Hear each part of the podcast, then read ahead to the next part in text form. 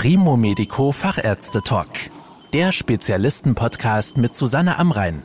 Medizin für die Ohren. Viele Menschen leiden ja unter Verkrümmungen oder auch Verformungen der Wirbelsäule. Besonders auffällig sind natürlich ein Buckel oder eine seitliche Verschiebung.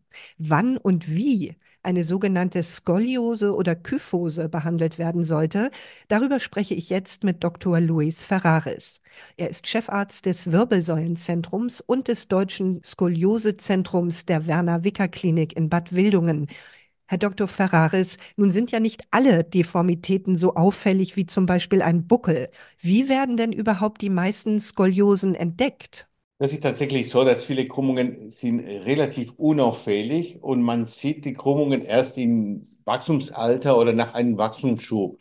Und öfters mal, das werden wir nicht von den Eltern, vom Kinderarzt oder in der Schule auch vom Lehrer, vor allem vom Sportlehrer auch bemerkt, diese Asymmetrien in, in den Rumpf wenn es so ist, dass so eine Verformung festgestellt wird, aber die Betroffenen sagen, ich habe ja eigentlich noch gar keine wirklichen Beschwerden dadurch, muss das dann trotzdem behandelt werden?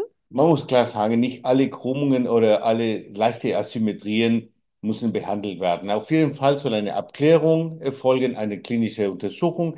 Eventuell beim klinischen Auffälligkeit soll eine weitere diagnostische Abklärung mit bildgebenden Maßnahmen, mit Röntgenbilder zum Beispiel oder ähnliches, um rechtzeitig eine eventuelle Therapie einleiten zu lassen. Was sind denn überhaupt typische Folgeerscheinungen oder Beschwerden, wenn so eine Verformung entsteht? Sind das immer Schmerzen? Also nicht unbedingt. Man muss sagen, nur die relativ ausgeprägte Krümmungen oder große Krümmungen könnten irgendwann symptomatisch werden. An sich die Skoliose tut nicht weh. Eine nicht behandelte Skoliose könnte natürlich eine Progredienz bzw. eine Zunahme der Krümmung mit Zunahme der Deformität natürlich mit sich ziehen.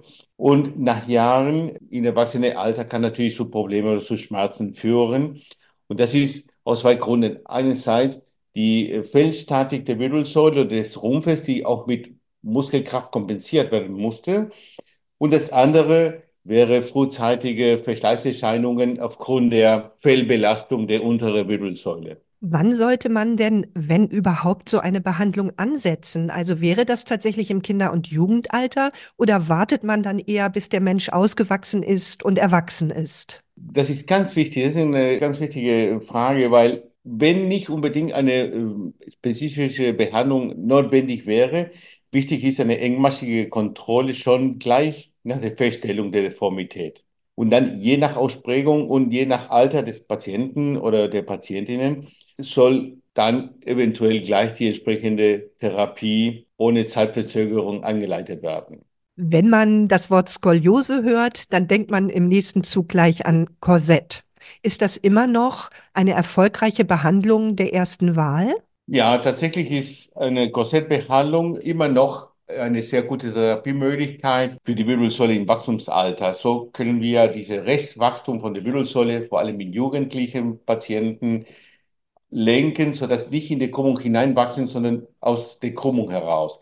Natürlich das auch in Begleitung mit Physiotherapie. Das ist auch wichtig für die Erhaltung oder Ausbau der Muskulatur und eine bessere Haltung allgemein zu haben. Wenn eine Krümmung allerdings zu ausgeprägt ist beim Patienten in jugendlichem Alter oder beim kleinen Kinder, wo eine sehr, sehr große Wachstumspotenzial haben, dann kämen schon eher die operative Verfahren in Frage.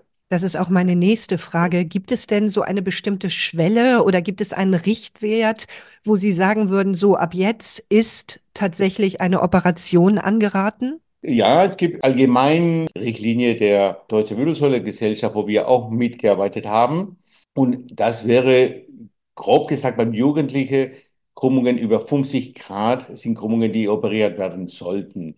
Natürlich gibt es andere Faktoren wie Feldstatik des Rumpfes oder auch Schmerzen oder eine große kosmetische Defekt und andere spezifische Faktoren spielen auch eine Rolle in der Entscheidung. Also nicht nur die Krümmung, aber Grundsätzlich kann man als grob gesehen werden, dass eine Krümmung über 50 Grad in jugendlichem Alter schon operiert werden sollte. Und wie genau kann da eine Operation helfen? Also wie muss man sich das vorstellen? Wie bekommen Sie diese Wirbelsäule wieder in die Richtung, wie sie soll?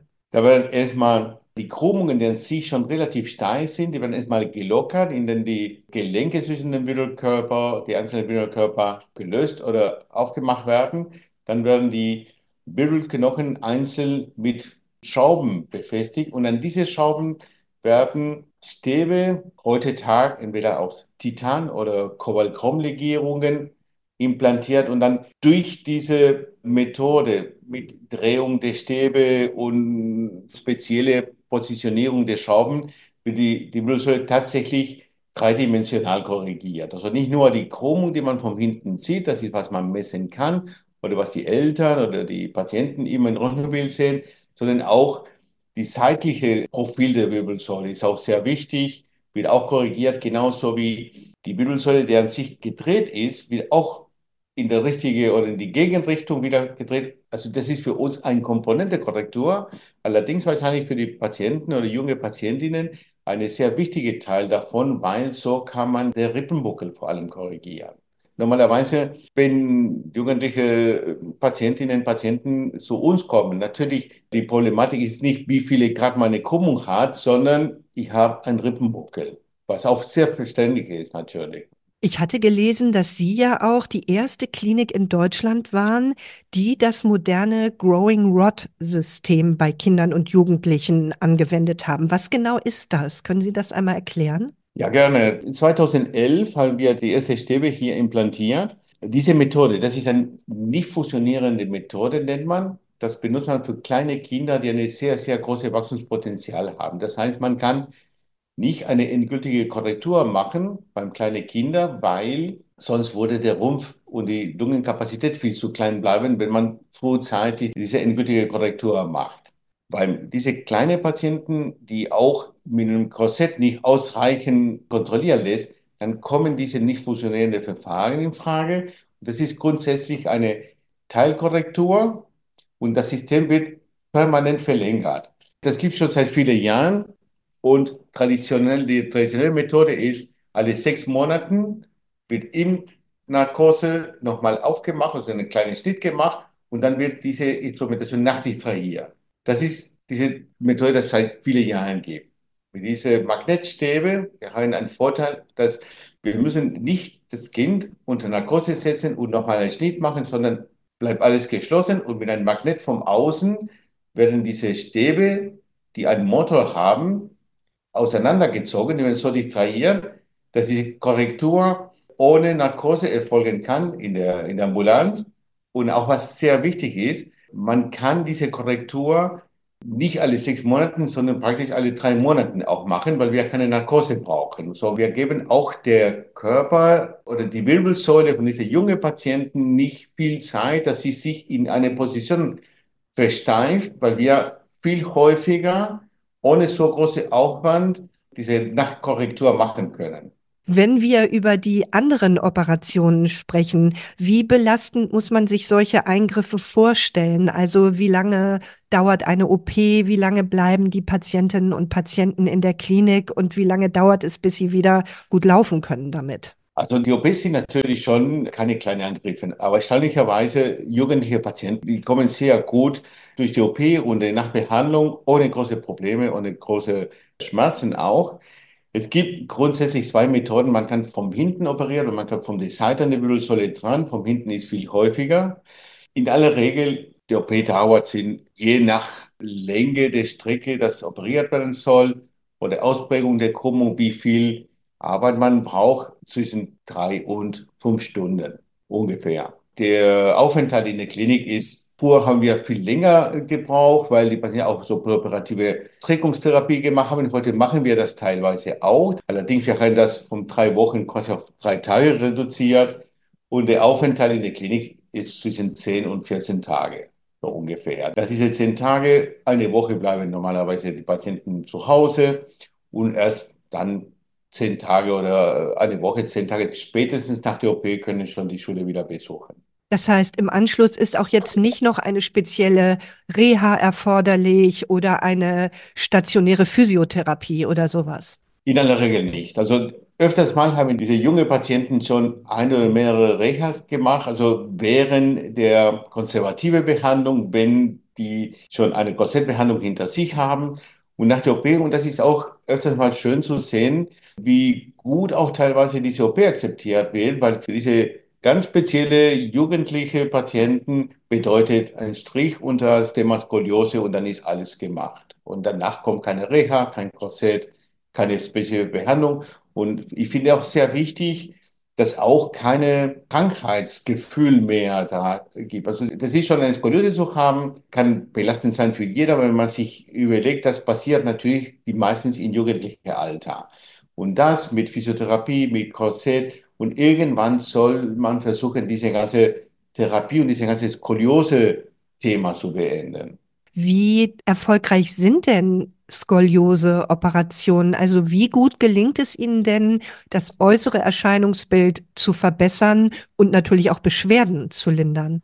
Also die Ergebnisse sind insgesamt sehr gut. Das sind sehr gesunde Patienten, junge Patienten, die relativ wenig Komplikationen haben, die schon eine sehr gute allgemeine Zustand bringen, schon vor der Operation. Insofern, die sind auch schnell mobil. Die Zufriedenheit auch mit den kosmetischen Ergebnissen ist in der Regel sehr, sehr gut. Also das sehen die Patienten gleich, die merken, wenn die sitzen, sie sitzen, die müssen nicht mehr seitlich sitzen oder irgendwie kompensieren, die stehen gerade, Rippenbuckel ist weg oder, oder zum Großteil weg. Das sind viele Vorteile. Die müssen natürlich am Anfang nach der OP, die ersten Wochen, die ersten Monaten, die haben wieder einen Prozess, wie sie wieder richtig komplett im normalen Leben kommen. Wir versuchen und wir empfehlen zum Beispiel schon nach dem dritten Monat, dass sie an Sportunterricht teilnehmen zum Beispiel, dass sie, auch wenn die alles schaffen, auch wenn die keine Rolle vorwärts schaffen wurden, dass sie eine angepasste Unterricht bekommen, dass sie auch die Möglichkeit haben, auch eine gute Note in Sport zu haben. Nicht Sportverbot oder dass sie keinen Sport machen dürfen, sondern direkt eine angepasste Schulsportangebot. Wie groß ist denn eigentlich die Gefahr, dass trotz einer erfolgreichen Behandlung sich wieder eine Skoliose bildet? Gibt es da sowas wie eine Veranlagung im Körper, dass der immer wieder versucht, in die falsche Richtung zu wachsen? Nein, das gibt nicht. Wenn eine Skoliose aufgrund der Ausprägung und der Fehlstatik operiert werden muss, wichtig ist die genaue Planung für die OP, die genaue Etagenstrecke zu versorgen. Wenn man zu kurz versorgt, dann kann natürlich sich eine sekundäre Krümmung bilden, aber das wäre natürlich schon ein technisches oder ein Planungsproblem. Wenn die Skoliose operiert worden ist und die Krümmungen korrigiert worden sind, die bleiben so.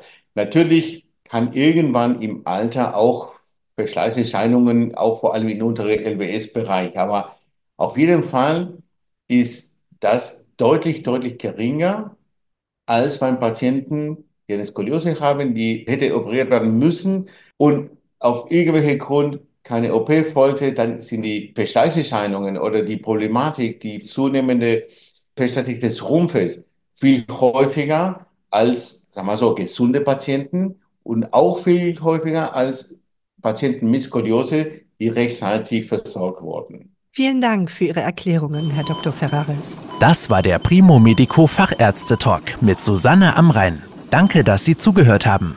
Mehr Informationen rund um das Thema Gesundheit und medizinische Spezialisten finden Sie auf primomedico.com. Bis zum nächsten Mal, wenn es wieder heißt Medizin für die Ohren.